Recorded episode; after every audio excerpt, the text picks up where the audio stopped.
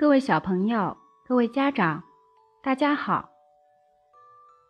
为了引导孩子正确的认识财富，创造财富的金钱童话，从今天开始，我将和大家分享一本让孩子和家长共同成长的金融读物《小狗钱钱》。本书是由德国博多舍菲尔著，王中熙、于倩译，四川少年儿童出版社出版。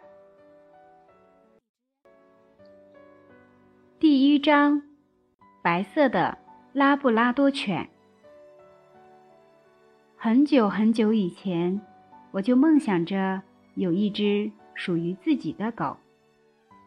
可是。我们全家住在租来的房子里，而房东又明令禁止养狗。爸爸曾经几次试着和房东商量，但都无济于事。唉，世上就是有那么一些不好商量的人。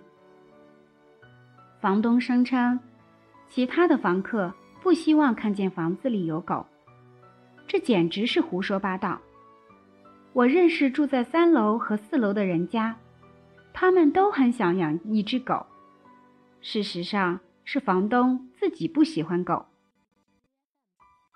我爸爸曾说：“其实这跟喜欢不喜欢狗无关，他是因为不喜欢自己，所以也不愿意让别人过得快乐。”于是我找机会。仔仔细细地观察了一下房东，他的长相看上去真的是很粗俗。后来，我妈妈又向他提起养狗的事情，他竟然给我们寄来了一封挂号信，恐吓我们，要我们从房子里搬出去。直到今天，我仍然认为，没有谁有权禁止别人养狗。但从能不能养宠物这一点来看，自己买房子真的是一件非常必要的事情。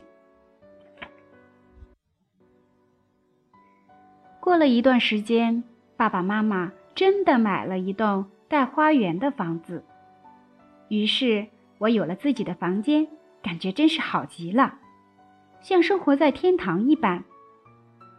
但爸爸妈妈却没有那么快乐了。他们总是愁云满面，因为买房子的实际费用比原先计划的要高。我隐隐约的听出，家里的钱现在变得很紧张了。所以我决定在几周之内，先把我的愿望藏在肚子里，不对爸爸妈妈说。虽然我真的非常渴望有一只属于自己的小狗。一天早上，妈妈激动的把我从梦中叫醒：“基亚，快起来！咱们房前躺着一只受伤的狗。”我一下子从床上弹起来，冲到楼下。是真的，在房子和车库之间的角落里躺着一只白色的小狗。它睡着了，但睡得不太安稳。它的背上有一道长长的伤口。一直延伸到后腿，流了很多血，可能是被别的狗咬伤的。它一定是拖着受伤的身体爬到了这里，最后精疲力尽的睡着了。我心疼极了，心里不由得嘀咕：是哪条可恶的恶狗咬伤了这么漂亮的小狗？忽然间，小狗醒了。他睁开一双圆圆的眼睛，望了望我，然后努力撑起身体。可是，他实在是太虚弱了，浑身颤抖着，爪子在光滑的石板路上撑不住，一下子又趴倒在地上。我立即把他搂在了怀里。我和妈妈小心翼翼地把他抱上车。然后来到兽医诊所，医生给小狗缝合了伤口，又给它打了一针。它渐渐放松下来，睡着了。医生告诉我们，它确实是被咬伤的，但伤的不是很重，很快就会痊愈。他还向我们介绍说，这是一条拉布拉多猎犬，这种狗非常善良、聪明，而且对孩子特别友善。因为这些特点，拉布拉多通常会被训成导盲犬。当医生讲解的时候，我轻轻地抚摸着小狗柔软的毛，心里暗暗地想着：它真是太可爱了。当我们把它带回家的时候，它还在甜甜的睡着。我们把它小心地安置在一块软垫上。我的目光一直都离不开它，心里想：但愿它能好起来。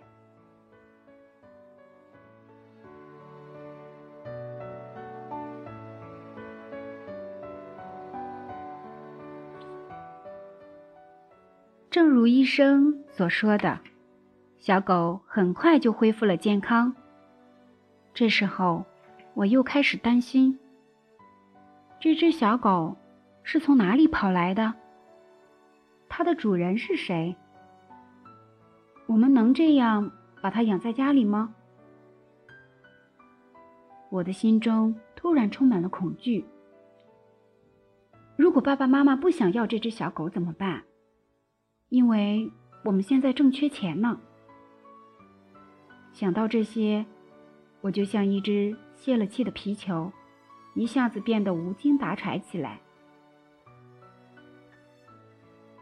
我们当然得去寻找失主，可是我心里暗暗希望，永远也不要找到。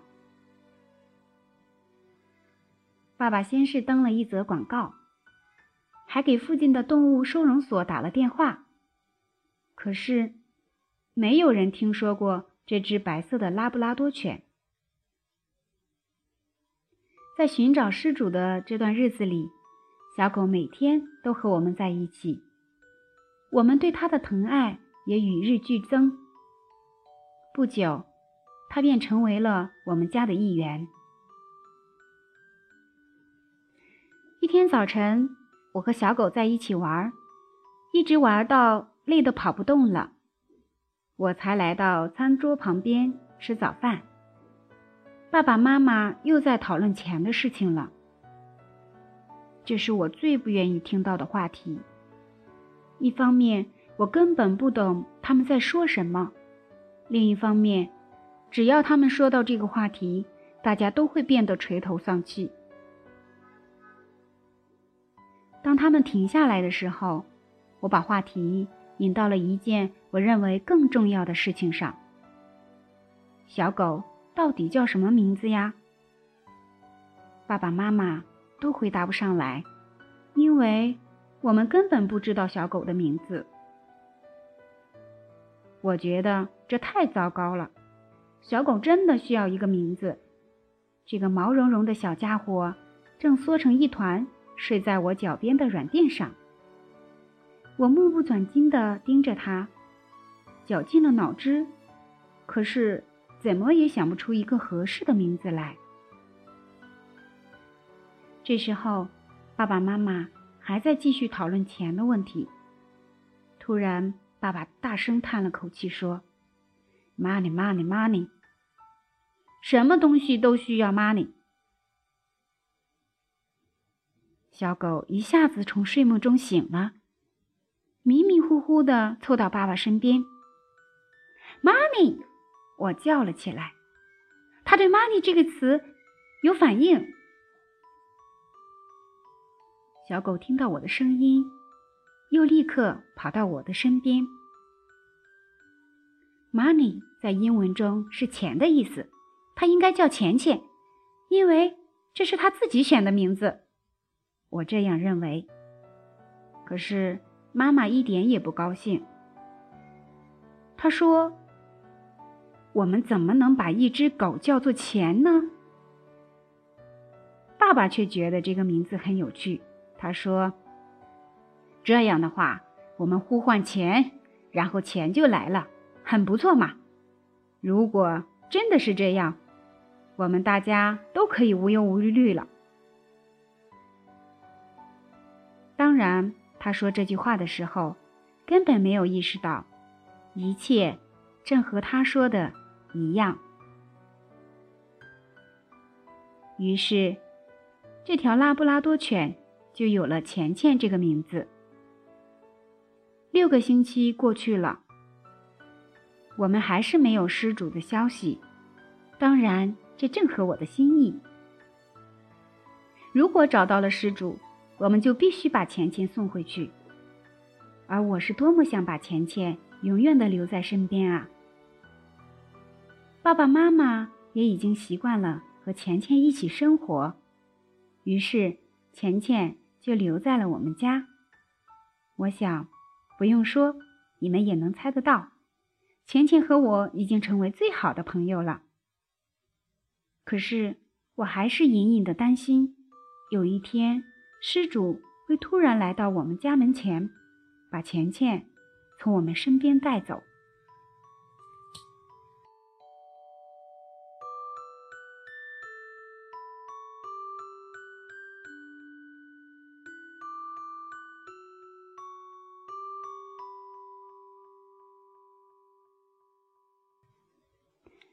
那件事发生的时候，钱钱在我们家已经住了整整半年了。它真的是一只友善、温顺、善解人意的小狗。我第一次从一只狗的眼中看到了如此充满智慧的目光。有时候，我甚至敢肯定，它完全听得懂我说的话。拉布拉多犬喜欢游泳，但我觉得钱钱比其他任何狗更喜欢游泳。每次遇见小溪或是湖泊，它都要下去畅游一番。我很想带它去真正的海边，在广阔的沙滩上奔奔，与浪花嬉戏，那时它该多快乐呀！可是爸爸妈妈说，这种事情。现在想都不要想，因为爸爸的生意不太景气，去海边度假是根本不可能的。星期天，我和钱钱常会沿着一条流经全城的大河散步。这条河宽的简直像大海一样。当我们站在桥下的时候，就能看到河水汹涌而过，气势逼人。我不知道那个星期天钱钱是怎么了。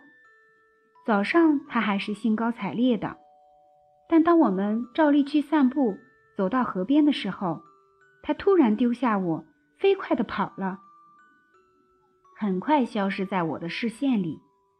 我呼唤着他的名字，到处也找不到他，简直快要绝望了。突然，我看到湍急的河水中。有一只小狗在挣扎，是钱钱。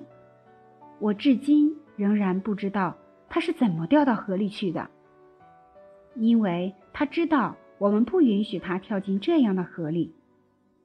水流很急，它滑动着四肢，努力向桥边游去。两个桥墩中间拉着一张网，而钱钱偏偏被网缠住了。波浪一次一次淹没他的头。他越来越喘不过气来，他已经快没有力气了，眼看就要被河水完全吞没。我要救钱钱，我不能看着他淹死。我什么都来不及想，毫不犹豫地跳入水中，因为当时已经没有时间让我再考虑其他理智的方法了。我必须救钱钱。一切发生的太快。我立即被水淹没，我大口大口的呛水，心里害怕极了。到处都是又脏又冷的水，我完全分不清东南西北。后来我晕过去了，失去了知觉。之后发生的事情，我完全想不起来了。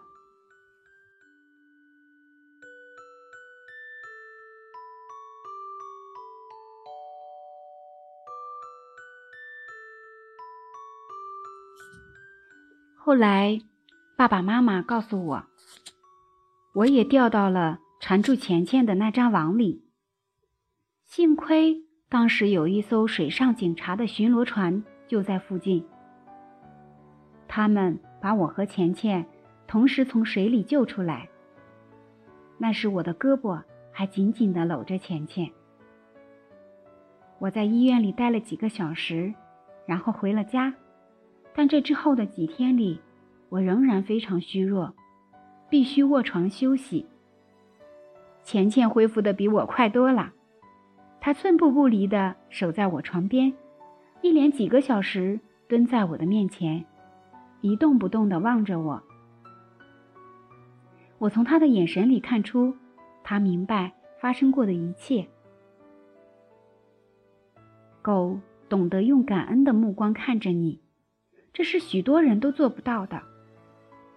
钱钱就是这样连续几个小时，充满友善和感激的望着我。当然，我当时还无法预料之后发生的一切。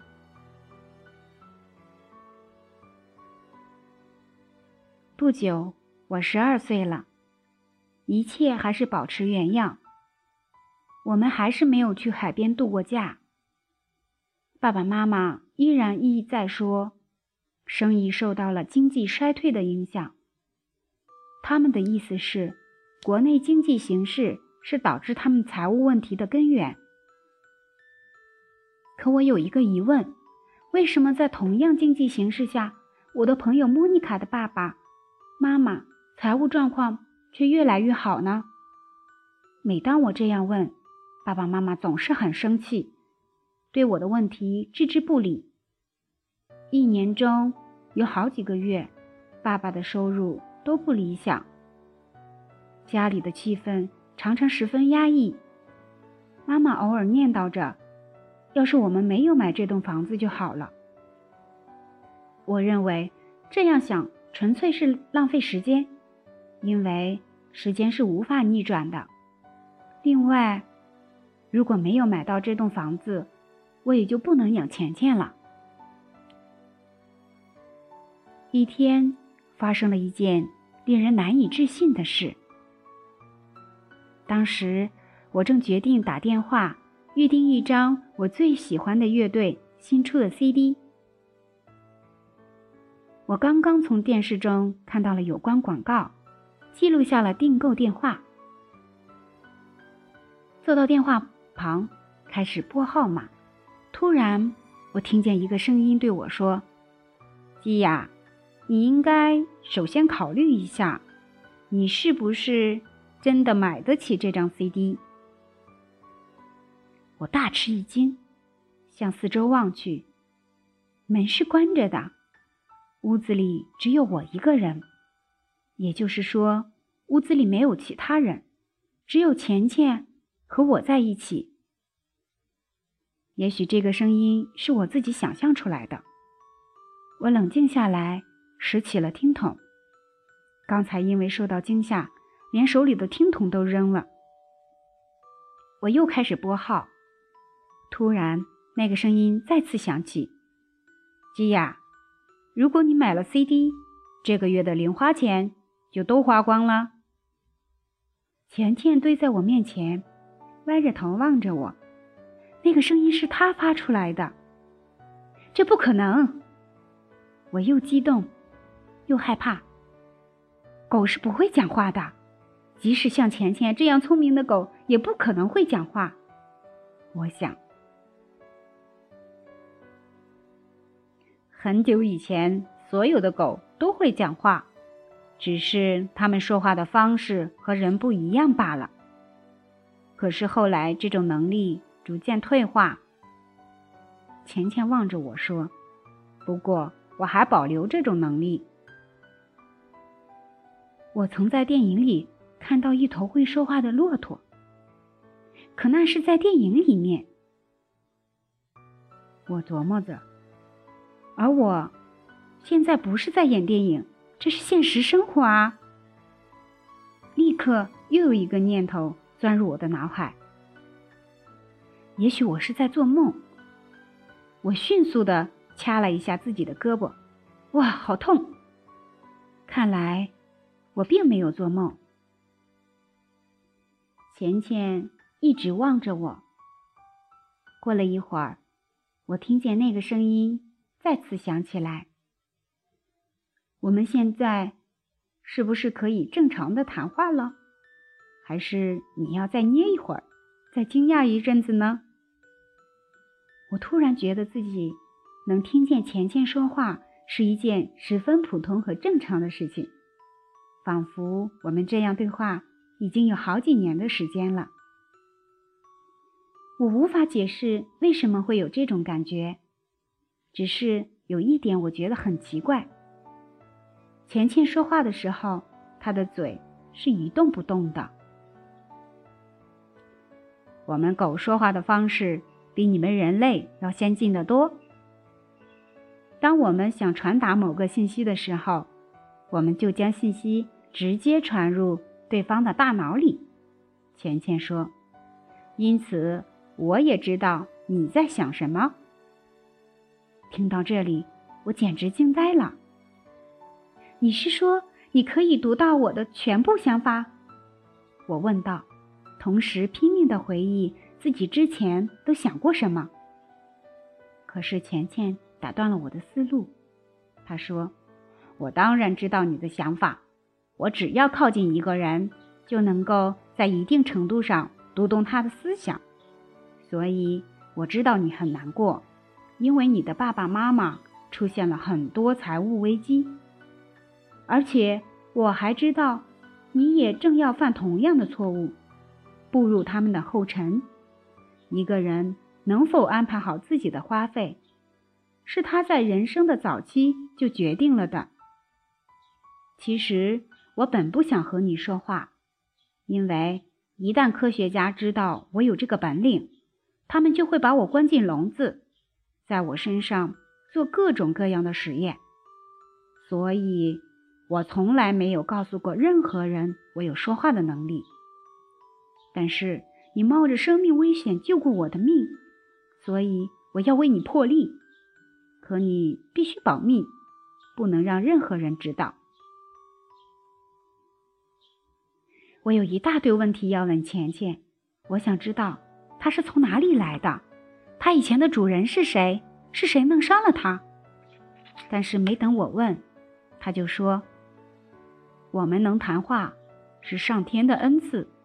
你将来。”会更理解我说这句话的。现在我们不应该浪费时间来回答这么多的问题。我建议我们只谈有关钱的问题，因为我想尽可能的帮你降低风险。可是我对其他话题更感兴趣。我心里想，况且妈妈常说，钱不是人一生中最重要的东西。我也不认为钱是人一生中最重要的东西。可是，假如我们缺钱的话，钱就会变得格外重要。你回想一下，那次我们差点淹死在河里的情形。当时我们想的只是必须从河里爬上来，其他的一切都变得无关紧要了。而你的爸爸妈妈现在面临的……正是这样一种局面，他们的状况越来越糟糕了，所以才会不停的谈论钱这个问题。他们就像是掉进河里的人，随时都可能有被淹没的危险。我想帮助你，是因为我希望你不要重蹈他们的覆辙。如果你愿意，我可以帮助你。让钱成为你生活中一种令人愉快的力量。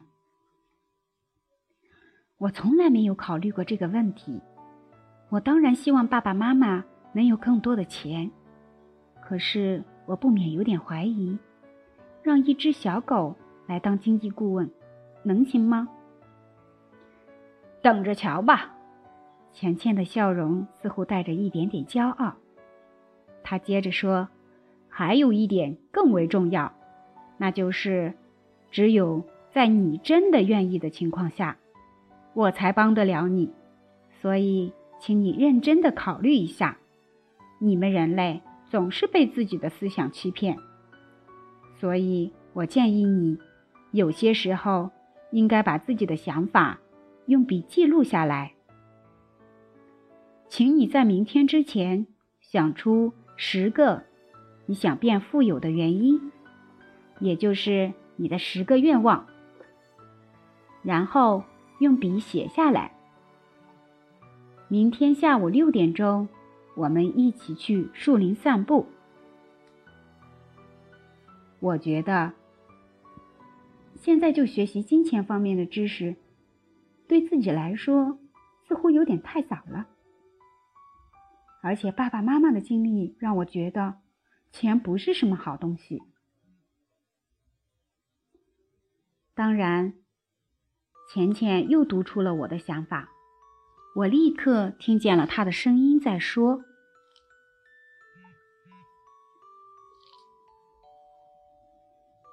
你的爸爸妈妈之前所以陷入经济困境，是因为他们都在像你这么大的时候。”没有学会理财艺术。中国的智者老子说过：“天下难事必作于易，天下大事必作于细。”金钱有一些秘密和规律，我可以慢慢解释给你听，但前提条件是，你自己必须真的有想要变富有的这个愿望。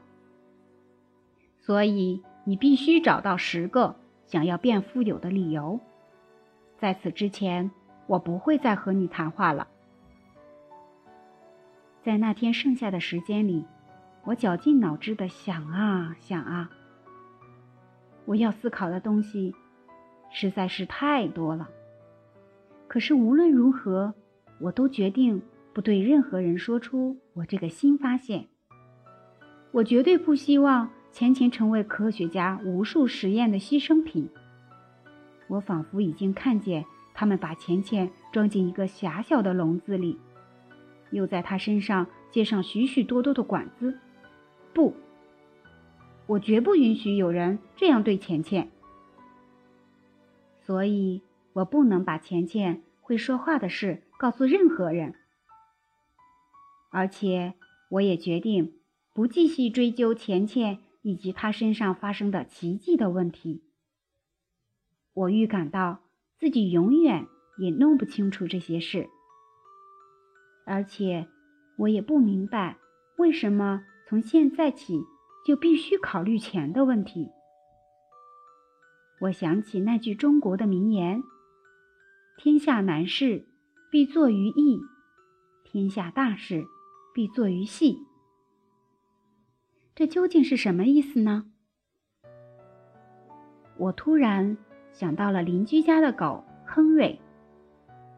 邻居得到亨瑞的时候，他已经五岁了。亨瑞一点也不听话，邻居总是说，现在要改变他已经很困难了。如果在他年幼时就训练他，会容易许多。要爸爸妈妈学习金钱的知识。或许和亨瑞的情况有点相似，而且看钱钱说话的架势，他好像是认真的。所以我必须找到十个我想变富有的原因，也就是十个愿望。这可不容易，因为我的许多愿望其实并不需要很多钱就可以实现了。